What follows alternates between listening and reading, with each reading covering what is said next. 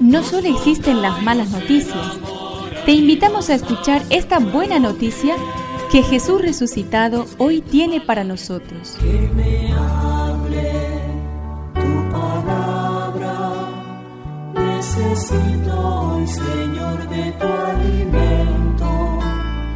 Hoy en todo el mundo se escuchará esta palabra.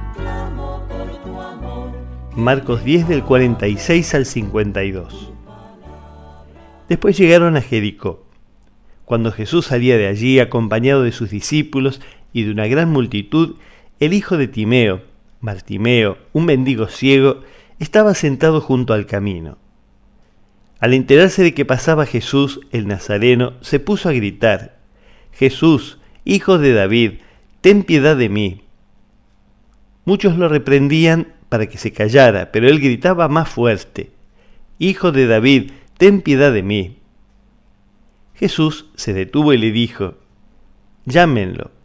Entonces llamaron al ciego y le dijeron, Ánimo, levántate, Él te llama. Y el ciego, arrojando su manto, se puso de pie de un salto y fue hacia él.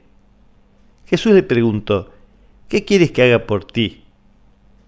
Él le respondió, Maestro, que yo pueda ver. Jesús le dijo, vete, tu fe te ha salvado. Enseguida comenzó a ver y lo siguió por el camino.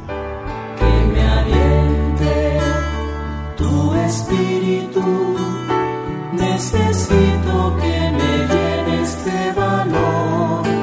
Dios siempre escucha tus gritos, por más que a tu alrededor quieran callarte, sus oídos escuchan siempre tu voz.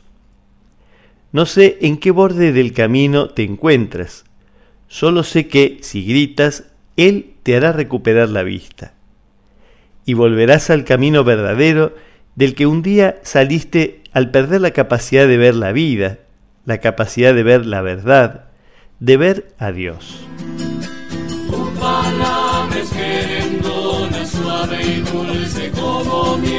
Es una contribución de la parroquia catedral para este año misionero diocesano.